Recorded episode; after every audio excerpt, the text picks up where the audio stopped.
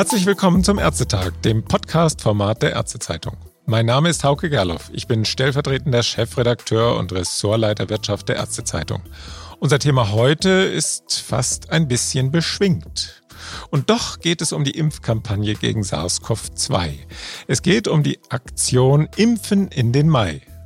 Heute mal statt oder dieses Jahr mal statt Tanz in den Mai. Und am Telefon begrüße ich den Initiator Fabian Schneider, den Koordinator des Landesimpfzentrums in Grafschaft Gelsdorf im Ahrweiler, also in Rheinland-Pfalz. Seien Sie gegrüßt, Herr Schneider. Ja, hallo, Herr Gerloff, ich grüße Sie. Herr Schneider, Impfen in den Mai. Sie waren wohl eines der ersten Impfzentren in Deutschland, das diese Initiative gestartet hat.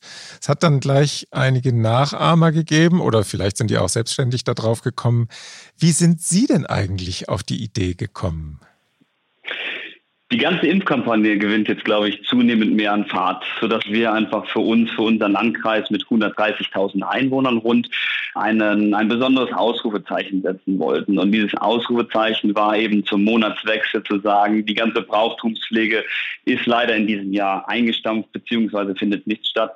Und die Impfkampagne gewinnt zunehmend mehr an Fahrt und wir wollten das Ganze miteinander verbinden und einfach die Volksseele, die jetzt, glaube ich, ein Jahr lang Corona in den Knochen hat und da doch arg gebeutelt ist, ein bisschen ja, Leben reinbringen. Und wir mussten auch feststellen, dass diese Meldung, die wir am Montag veröffentlicht haben und dann auch dementsprechend Termine gebucht wurden, viral gegangen ist. Eine überwältigende Resonanz, die uns da erreicht hat und viele begrüßen diese Aktion weil es einfach sinnbildlich dafür steht, wie leistungsstark unser Impfzentrum vor Ort ist und wir im Grunde genommen auch wirklich bereit sind, mit dem Team an einem Strang zu ziehen und bis mitten in die Nacht zu impfen. Mhm. Sie beginnen ja um 8 Uhr an diesem Freitag. Für die Hörer, wir nehmen den Podcast am Donnerstagnachmittag auf. Veröffentlicht wird er morgen früh. Schluss ist um 2 Uhr in der Früh, also wenn der Mai gekommen ist. Herr Schneider, haben Sie denn auch für die Musik gesorgt, die dann um Mitternacht Der Mai ist gekommen aufspielt? Selbstverständlich haben wir uns einige Besonderheiten einfallen lassen, sodass man nicht ins Impfzentrum kommt und alles wie an einem gewöhnlichen Arbeitstag wirkt. Wir werden entsprechend der rheinländischen Brauchtumspflege, so ist es bei uns eben hier mit dem äh, klassischen Maibaumstellen, ein bisschen was vorbereiten, eben fürs Auge, dass ähm, es ein paar Maiäste gibt, ein bisschen bunt geschmückt ist, aber natürlich unter Beachtung aller Hygienevorschriften. Wir wollen damit mit dieser Aktion auch einfach ein Zeichen setzen, ähm, dass wir wirklich vor Ort die Leute mitnehmen und dass das nicht nur eine Einmalaktion ist, sondern dass das jetzt eigentlich der Start ist in einen Impfmarathon, der uns erwartet. Die nächsten Wochen werden, glaube ich, für den Impferfolg in ganz Deutschland maßgeblich sein und wir als Impfzentrum haben uns da schon vor einigen Monaten auf den Weg gemacht. Wir haben eigentlich auf diesen Moment gewartet und die Monate Mai und Juni, glaube ich, werden ganz maßgeblichen Anteil dazu haben, wie wir in Gesamtdeutschland vorankommen. Also die Geimpften dürfen jetzt nach der Impfung nicht gleich das Tanzbein schwingen, das nehme ich an. Ne? Das wäre ja auch dann die Frage, ob das dann schon sicher wäre, so kurz nach der Impfung. ja, das ist richtig. Also einen vollständigen Impfschutz gibt es dann eben beim zweiten Besuch und das wird wahrscheinlich dann nicht mitten in der Nacht, zumindest nicht in einer Weihnacht mehr stattfinden. Insofern, ja, ist das natürlich so, dass die Leute, die Bürgerinnen und Bürger hinkommen und anschließend auch wieder nach Hause fahren müssen. Das Ganze ist begründet in der aktuell gültigen Bundesnotbremse und ja, es ist im Grunde genommen, wie gesagt, nur ein Ausrufezeichen, was wir damit setzen wollen. Ja, Spaß beiseite. 1800 Impfdosen sollen ja bei der Aktion verimpft werden. Welchen Impfstoff haben Sie denn in Ihren Kühlschränken? Wir haben natürlich darauf Wert gelegt, weil wir halt auch darauf setzen müssen, dass die Leute mitten in der Nacht zu den Terminen kommen, dass wir den Wirkstoff von Combinati BioNTech einsetzen können. Hat den Hintergrund, dass da überwiegend die nach der Impfreihenfolge priorisierten Personen der Priorisierungsgruppe 2 und 3 Trio-Gruppe 1 ist bei uns im Landkreis Ahrweiler nahezu gänzlich abgeschlossen, dann zum Impfzentrum kommen. Und das sind halt eben überwiegend aufgrund der aktuell gültigen STIKO-Empfehlungen unter 60-Jährige, da ja AstraZeneca überwiegend an die 60-Jährigen plus X dann verimpft werden soll. Mhm. Und wie sind Sie zu so vielen Impfdosen auf einmal gekommen? Also es ist tatsächlich so, dass wir ja einfach die Betriebszeiten ein bisschen hinausstrecken und wir sind mit unserem Impfzentrum bereits seit zwei Wochen im Volllastbetrieb. Sprich, das ist keine Finte, was wir da machen oder ein Marketing-Gag, sondern vielmehr ähm, zeigen wir jetzt einfach, dass wir jede Woche und das auch zuverlässig den Impfstoff an den Mann bringen wollen. Ja. Bei uns ist einfach das Credo vor Ort, wir verimpfen zuverlässig das, was auch vorrätig ist. Und insofern sind das einige hundert mehr Impfdosen, die wir haben, aber die bekommen wir regelmäßig vom Land Rheinland-Pfalz zur Verfügung gestellt. Und wie gesagt, wichtig ist auch in dem Zusammenhang zu betonen, dass es zwar um nachts zwei Uhr dann Feierabend ist, allerdings wenige Stunden, sechs Stunden später, nämlich um 8 Uhr am Mai-Feiertag selbst, dann auch mit den Impfungen bei uns weitergehen wird. Ja, wie viele Personen impfen Sie denn normalerweise eigentlich täglich? Also wir impfen grundsätzlich pro Tag rund 1000 Personen im Schnitt. Das heißt, von Montag bis Freitag kriegen wir so 7000 Impfungen hin. Und jetzt haben wir durch die Aktion in dieser Mainacht eben dann auch ein bisschen mehr, was wir diese Woche impfen. Mhm.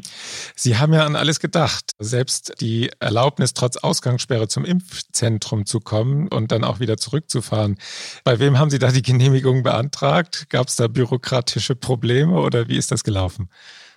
Also überhaupt gar nicht. Vor einer Woche wäre es wahrscheinlich noch ein bisschen anders gelaufen, da ja die Landkreise selbst dann die, die Allgemeinverfügung verfasst haben. Jetzt ist es mit dem Bundesgesetz natürlich ein bisschen anders.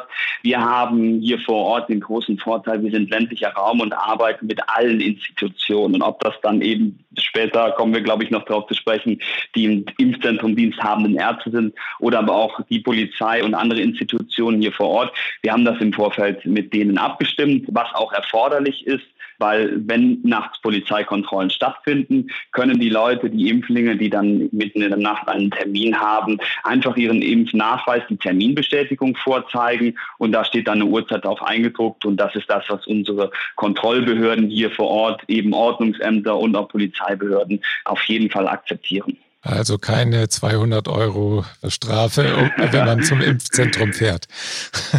Das ist so, wohl gleich ich behaupten mag, dass viele der Leute bereit wären, sogar 200 Euro zu bezahlen, weil es ja eh nun mal der Ausweg aus der Krise ist. Insofern, das wird die Leute nicht treffen, aber ja, genau das Spaß beiseite genommen. 65 Mitarbeiter sind insgesamt im Einsatz, habe ich gelesen, beziehungsweise ausgerechnet aus den Angaben, die Sie gemacht haben. Davon sind 16 Ärzte und 16 MFA. Wie haben Sie am Vorabend des Feiertags eigentlich so viele Menschen für die Aktion gewinnen können? Also wir müssen hier im Kreis Ahrweiler feststellen, dass das äh, Ganze nicht als Einzelaktion läuft und auf wenige Schultern verteilt ist, sondern unser Impfzentrum macht es sehr stark und da schreiben wir jetzt seit drei Monaten schon Erfolgsgeschichte, dass wir uns aufgestellt haben mit einem ganz großen Personalpool. Das geht zum einen mal auf die Ärzteschaft und das medizinische Fachpersonal. Wir setzen eben darauf, das wird es für mich wahrscheinlich vereinfachen, nur vier Ärzte einzustellen und vier MFAs, die ihren Dienst im Impfzentrum tun, das von Montag bis Freitag und am Wochenende wechselseitig dann rollierend. Nein, wir setzen darauf, dass wir die komplette hier niedergelassene Ärzteschaft im Kreis Aberle einbinden. Und das schafft bei uns im Impfzentrum enorm großes Vertrauen, weil die Bürgerinnen und Bürger, die dann den Impftermin haben, die merken vor Ort, dass sie tatsächlich dann auch oftmals auf ihre eigenen Hausärzte treffen. Und insofern ist das ein Multiplikator, der einfach Vertrauen geschaffen hat seit Januar Januar impfen wir hier bei uns im Impfzentrum und es spricht sich rum und wir schultern das, lange Rede, kurzer Sinn, mit ganz, ganz vielen Leuten und so war es für mich im Handumdrehen möglich, möglich am Wochenende zu entscheiden, wir machen das, die ganze Vorgehensweise ist natürlich mit dem Ministerium im Vorfeld abgestimmt worden und daraufhin haben wir mit der hiesigen Ärzteschaft wenige Anrufe getätigt und es waren super viele Zuläufe, wo das Personal auch einfach sofort bereit war und das trifft zum einen eben auf die Ärzteschaft zu, das trifft aber auch das Verwaltungspersonal zu, auf das Sicherheitspersonal, auf unsere Apotheker, die den Impfstoff vor Ort konstituieren oder halt eben alle anderen Beteiligten. Insofern ist das für uns eine Selbstverständlichkeit, dass wir eine riesen Gemeinschaftsleistung daraus erzeugen. Und das ist, glaube ich, das, was wir alle brauchen. Wir sitzen alle ob in Rheinland-Pfalz oder in ganz Deutschland im selben Boot. Wir wollen schnellstmöglich aus der Krise kommen und deswegen ist es auch, glaube ich, ein sehr starkes Signal, dass wir das nur zusammen schaffen und gemeinsam schultern müssen. Also guter Teamgeist, könnte man sagen. Dann, wenn ich das so höre, dann würde ich auch denken, die Zusammenarbeit dann zwischen den impfenden Ärzten, die ja jetzt auch in den Praxen impfen dürfen und dem Impfzentrum, die sollte dann ja auch vernünftig laufen. Oder gibt es da Rivalitäten? Oder sprechen Sie sich vielleicht sogar ab, wer dann wen anspricht? Wie läuft da die Zusammenarbeit? Ganz im Gegenteil. Also wir haben, wie gesagt, einen großen Personalpool der Ärzteschaft, die sich an der Gemeinschaftsleistung beteiligt. Und die Ärzte sind dankbar und froh. Die haben in der Regel einen Einsatz die Woche oder alle zwei Wochen. Damit wir, wie gesagt, auch alle mitnehmen können, ist das im Vorfeld durch eine Dienstplanung entsprechend organisiert. Und die Ärzte, die wir einbinden, die sind, wie gesagt, dankbar und froh deswegen, weil sie seit langer Zeit mal in den Austausch kommen mit anderen Ärzten hier im Kreis und vor Ort, die man halt sonst so im alltäglichen Praxisbetrieb, insbesondere jetzt zu Corona-Zeiten, einfach nicht sieht. Und auf der Ebene findet dann ein phänomenaler fachlicher Austausch statt. Und äh, das stärkt uns als Team im ganzen Kreis Ahrweiler. Insofern, wie gesagt, müssen wir das eigentlich in der Kategorie Erfolgsgeschichte auch auf dieser Ebene Ebene verbuchen. Mhm. Herr Schneider, wenn wir auf Sendung gehen, dann sind Sie längst mitten in Ihrer Aktion. Ist denn noch viel vorzubereiten? Die Termine stehen ja bereits. Ja, wir haben uns natürlich schon auf den Weg gemacht, bevor wir diese Aktion öffentlich gemacht haben. Insofern sind da viele, viele Vorbereitungen im Vorfeld abgeschlossen gewesen. Nichtsdestotrotz werden auch uns in dieser Weihnacht, wie es eigentlich im täglichen Betrieb ist, Unwägbarkeiten treffen. Das heißt, man prüft weiterhin die Priorisierung von den Impflingen etc. Deswegen ist es auch erforderlich, dass wir dann immer und zu jeder Zeit seitens der Impfkoordination, ich mit meinem Stellvertreter, dem Herrn Daniel Blumenberg, vor Ort bin. Und wie gesagt, wir lassen uns da eigentlich überraschen, was auf uns zukommt. Aber die Vorfreude überwiegt. Das ganze Team ist schon, ja, äh, sitzt schon in Lauerstellung und freut sich eigentlich auf das, was uns in dieser Nacht bevorsteht. Und insofern, wie gesagt, sind wir da ganz frohen Mutes, dass äh, da auch alles glatt gehen wird. Ja, dann bleibt mir zum Schluss eigentlich nur noch eins. Ich wünsche Ihnen viel Erfolg und ein beschwingtes Arbeiten, vor allem dann am späten Abend und in der Nacht zum 1. Mai. Und ich muss sagen, ich bin beeindruckt von der Kreativität, die da in Ihrem Impfzentrum herrscht, um die Kampagne voranzubringen. Alles Gute für Sie. Danke Ihnen, Herr Geller. Auf Wiedersehen. Tschüss. Tschüss.